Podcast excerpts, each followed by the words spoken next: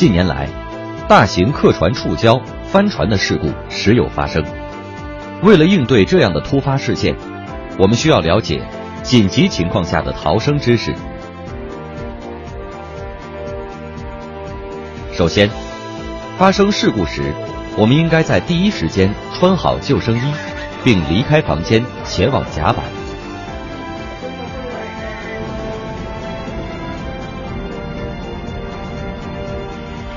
一般来说，在遭遇触礁等事故时，从事故发生到船最后沉没有一定时间。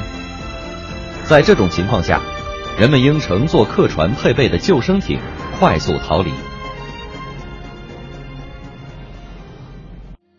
但是，在实际的事故中，沉船往往发生在很短的时间内。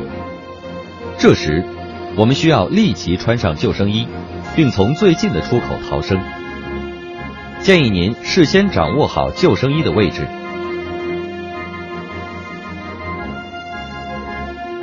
假如在事故中不幸落水，只要身着救生衣，就有被救援的机会。因此，在沉船事故中，救生衣就相当于救命稻草。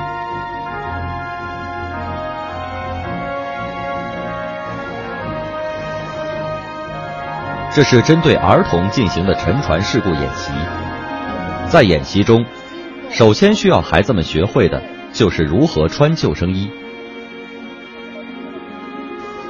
在身边没有救生衣的情况下，可以把塑料空瓶当做救生圈使用，利用塑料空瓶等有浮力的东西漂浮在海面，等待救援，是求生的关键。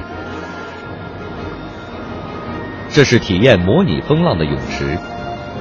在真正的大海中，如果身边没有救生圈等漂浮装备，人很难靠自己的力量漂浮在水面上。在紧急情况发生时，请充分利用身边的水桶、长靴、冷藏柜或空塑料瓶等一切可以漂浮的物品。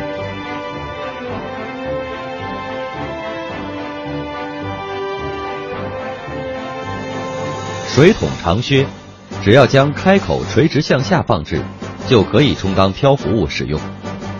为了在沉船事故中生还，我们需要确保自己能漂浮在水面上，以赢得救援时间。